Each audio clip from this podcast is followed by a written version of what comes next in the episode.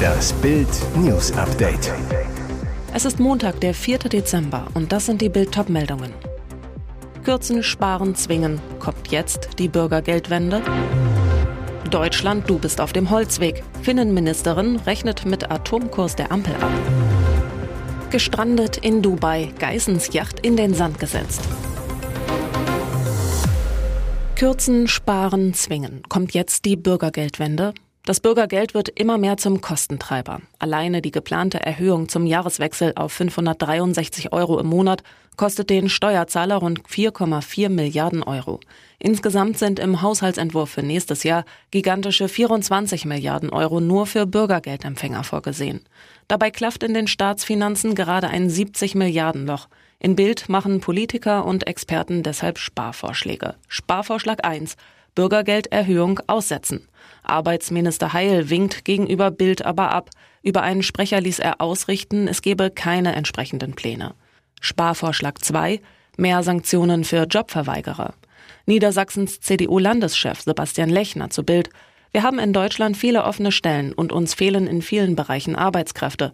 Daher sollte der weggefallene Vermittlungsvorrang in Arbeit wieder eingeführt werden. Wir sollten Menschen on the job weiterbilden und qualifizieren. Sparvorschlag Nummer drei. Je länger arbeitslos, desto weniger Bürgergeld. Ökonom Jan Schnellenbach zu Bild. Eine Möglichkeit wäre, die Leistungen im Zeitablauf automatisch abzuschmelzen in Richtung des tatsächlichen Existenzminimums. Heißt, je länger arbeitslos, desto weniger Stütze. Weitere Sparvorschläge lesen Sie auf Bild.de.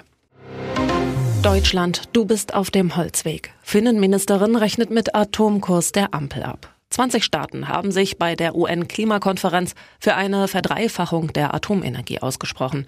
Ihr Ziel, die Abhängigkeit von fossilen Energieträgern zu verringern. Beteiligt an der gemeinsamen Erklärung sind die USA, Frankreich, Großbritannien, Japan und Finnland. Frankreich, EU-weit größter Kernkrafterzeuger, bezieht etwa 70 Prozent seines Stroms aus AKWs. Auch in Finnland ist Kernkraft die mit Abstand wichtigste Energiequelle für Strom. Die finnische Außenministerin Elina Valtonen spricht in Bild Atomwahrheiten aus, die für die Ampelregierung äußerst unbequem sind. Finnland ist heute schon autark in der Stromproduktion, kann sich komplett selbst versorgen. Valtonen warnt Deutschland, es wird in Zukunft eine Herausforderung sein, dass manche europäische Partner ihr Energieangebot verknappt haben. Denn Deutschland hat im April die eigene Stromproduktion aus Kernkraft beendet und im Sommer deshalb den Stromimportrekord gebrochen. Waltonen, wir investieren in die Kernkraft, weil wir sehen, dass sie klimaneutral ist und in dieser Übergangsphase sehr viel besser für den Kampf gegen den Klimawandel geeignet ist als Kohle und andere fossile Energieträger. Deutschland hat Gas als Übergangstechnologie gewählt.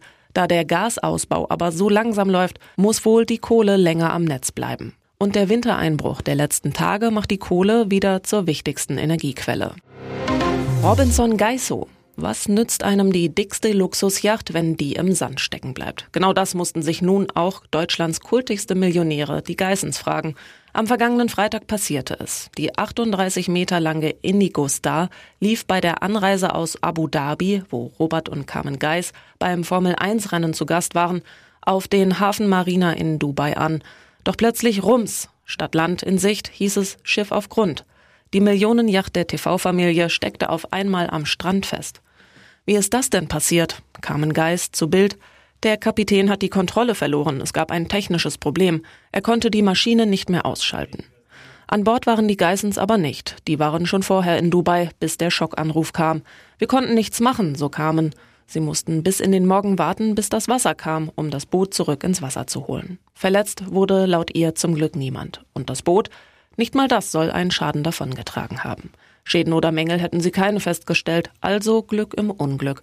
Trotzdem mussten wir uns erstmal von dem Schock erholen, so Geis. Den Kapitän wollen die beiden auch behalten. Konnte ja nichts dafür. Carmens Fazit zum Bootsunfall. Mehr oder weniger hat's ein Peeling bekommen.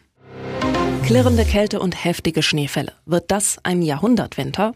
Glitzerschnee, Glatteis und mehrere Grad unter Null. Der Winter hat in dieser Woche ein erstes Gastspiel gegeben, in Bayern sogar eins mit heftigen Folgen. Megastaus, Zug- und Stromausfälle. Dabei waren sich die Wetterexperten vorher noch einig. In den nächsten Monaten sollte es eher zu warm für die Jahreszeit werden. Von wegen. Über Nacht kam der Winter mit Macht. Das erinnert an Extremwetter, wie zum Beispiel im Winter 1978-79. Zwei Schneestürme begruben Deutschland damals tagelang unter sich. Der Verkehr kam teilweise zum Erliegen, sogar Räumfahrzeuge blieben stecken. Kleinere Ortschaften waren von der Außenwelt abgeschnitten. Strom- und Telefonnetze fielen aus. Panzer kämpften sich durch Sturm und Schnee, um die Menschen zu versorgen und Schwangere in Krankenhäuser zu bringen. Jetzt dieser krasse Wintereinbruch. Wird das so bleiben? Bisher sagen die Aussichten, dass es nicht so kalt bleiben wird. Schnee und Eis schmelzen dahin. Es soll regnerisch und stürmisch werden. Auf weiße Weihnachten können in diesem Jahr vor allem Bewohner und Gäste von Oberwiesenthal im Erzgebirge hoffen. Die Chance liegt bei 92 Prozent. Ansonsten müssen wir uns aber eher auf Regenschmuddel als auf Winterzauber einstellen. Genießen wir also die Flocken im Moment und sparen danach immerhin Heizkosten. Und jetzt weitere wichtige Meldungen des Tages vom Bild Newsdesk. Berliner Minusgrade statt Sonne in Dubai. Vizekanzler Robert Habeck hat wegen der Haushaltskrise auf Bitten von Bundeskanzler Olaf Scholz seine ab Montagabend geplante Reise zur Weltklimakonferenz in Dubai und in die Region abgesagt. Habecks Anwesenheit in Berlin sei notwendig, um nach dem Urteil des Bundesverfassungsgerichts die Gespräche über den Haushalt 2024 weiter voranzubringen, teilte eine Sprecherin des Wirtschaftsministeriums am Sonntagabend mit. Die Ampel steckt in der Klemme. Finanzminister Christian Lindner sprach für den Bundeshaushalt 2024 2024 von einem Handlungsbedarf von etwa 17 Milliarden Euro. Ein Loch, von dem bisher nicht klar ist, wie es gestopft werden soll. Das Ringen um den Haushalt findet aktuell vor allem in einer Dreierrunde von Scholz, Habeck und Lindner statt. Die Zeit drängt. Innerhalb der nächsten Tage muss sich die Ampel einigen, sollte sie den Haushalt für 2024 noch in diesem Jahr beschließen wollen. Mittwoch kommt das Kabinett zusammen. Bis dahin müsste es eine politische Grundsatzeinigung von SPD, FDP und Grünen geben, um den Haushalt noch rechtzeitig durchs Parlament zu bekommen. Möglich auch, vor Weihnachten kommt es zur Einigung. Der Haushalt würde aber erst Anfang des nächsten Jahres vom Parlament verabschiedet. Schlimmster Fall, die Ampel kann sich nicht einigen. In diesem Fall droht eine Hängepartie und die Koalition würde noch tiefer in die Krise rutschen. Wieder eine Eskalation im Roten Meer und mittendrin das US-Kriegsschiff USS Carney. Das US-Verteidigungsministerium hat am Sonntag bekannt gegeben, dass ein Kriegsschiff, der Zerstörer USS Carney, im Roten Meer angegriffen worden ist. Zudem habe es Angriffe auf mehrere Handelsschiffe gegeben. Drei Drohnen, die während eines stundenlangen Angriffs auf das Kriegsschiff zuflogen, wurden laut US-Militär abgeschossen. Unklar sei demnach aber noch, ob der Zerstörer USS Carney selbst Ziel einer der versuchten Drohnenattacken gewesen sei. Die Verantwortung für den Angriff übernahmen vom Mullah-Regime unterstützte Houthi-Terroristen.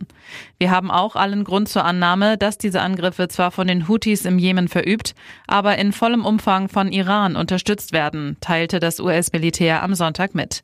Diese Angriffe stellen eine direkte Bedrohung für den internationalen Handel und die Sicherheit im Seeverkehr dar. Sie gefährdeten das Leben internationaler Besatzungen. Die USA würden nun in Abstimmung mit internationalen Partnern alle geeigneten Maßnahmen diskutieren. Laut ihrer Erklärung wollen die Mullah-Schergen ausschließlich israelische Schiffe angegriffen haben. Von einem US-Kriegsschiff ist keine Rede. Die zwei Schiffe Unity Explorer und Number 9 seien angegriffen worden, nachdem sie Warnungen der Marine der Miliz ignoriert hätten, behaupteten die Rebellen. Israels Armeesprecher Daniel Hagari widersprach der Darstellung, es hätte sich um israelische Schiffe gehandelt. Die beiden angegriffenen Schiffe hätten keine Verbindung zum Staat Israel. Hat er mit diesen Aussagen Sympathien verspielt? Bei Promi Big Brother eckte Peter Klein bisher wenig an. Viele Trash-Fans glauben sogar, dass der Noch-Ehemann von Iris die Show am Ende gewinnen könnte. Doch was er im Livestream am Samstag über Frauen in seinem Alter vom Stapel ließ, könnte das Blatt nochmal wenden. Zum Aufreger kam es während einer Unterhaltung zwischen Peter, Influencer Marco Strecker und Ex-Bachelor Dominik Stuckmann. Das Männertrio plauderte über Dating-Shows. Stuckmann fand, Peter sei der perfekte Rosenkavalier im TV. Stuckmann zu seinem Containerkumpel, Ist das was für dich, du als Bachelor? Aber Peter winkte ab, sieht sich nicht als nächsten Schnittblumenverteiler um die liebeshungrigen Frauen buhlen. Er meinte, das wäre mir viel zu stressig. Außerdem seien ihm die Kandidatinnen viel zu jung. Aber damit war das Thema noch nicht erledigt. Der Ex-Bachelor wollte es ganz genau wissen, hakte weiter neugierig nach. Und wenn die in deinem Alter wären? Peters Antwort kam postwendend, denn auch das war für ihn keine Option. Er, nee, das will ich gar nicht. Seine Traumfrau müsse um die 40 sein. Eine in seinem Alter wolle er stattdessen nicht haben. Peter behauptete, die sind zu träge, haben kein Interesse mehr an irgendwas und wollen nur noch spazieren gehen. Da habe ich keinen Bock drauf. Zur Erinnerung, er selbst ist 56, so wie seine Ex Iris, mit der er immerhin fast 20 Jahre lang verheiratet war. Finger weg von dieser Haarmilch. Die Hohenloher Molkerei EG hat ihre gut und günstig Haarvollmilch mit 3,5 Prozent Fett im 1-Liter-Pack zurückgerufen. Der Grund? In einer bestimmten Charge der Milch wurde eine mikrobakterielle Verunreinigung gefunden. Diese könne dafür sorgen, dass die Milch dick und sauer werde, hieß es. Der Verzehr könne gesundheitliche Beeinträchtigungen auslösen, teilte der Hersteller mit. Von dem Rückruf sind Filialen von Edeka und Marktkauf in fünf Bundesländern betroffen. Baden-Württemberg, Bayern, Hessen, Sachsen und Thüringen. Die betroffenen Verpackungen tragen das Mindesthaltbarkeitsdatum 27.03.2024 und das ovale Genusstauglichkeitskennzeichen DEBW 010 EG. Das Unternehmen teilte mit, dass die Ursache für die Verunreinigung bereits einwandfrei gefunden und behoben worden sei. Die betroffenen Händler hätten umgehend reagiert und das Produkt aus den Regalen genommen. Kunden, die die verunreinigte Milch gekauft haben, können diese auch ohne Vorlage des Kassenbons in der Filiale zurückgeben. Die Molkerei entschuldigte sich bei den Kunden für entstandene Unannehmlichkeiten.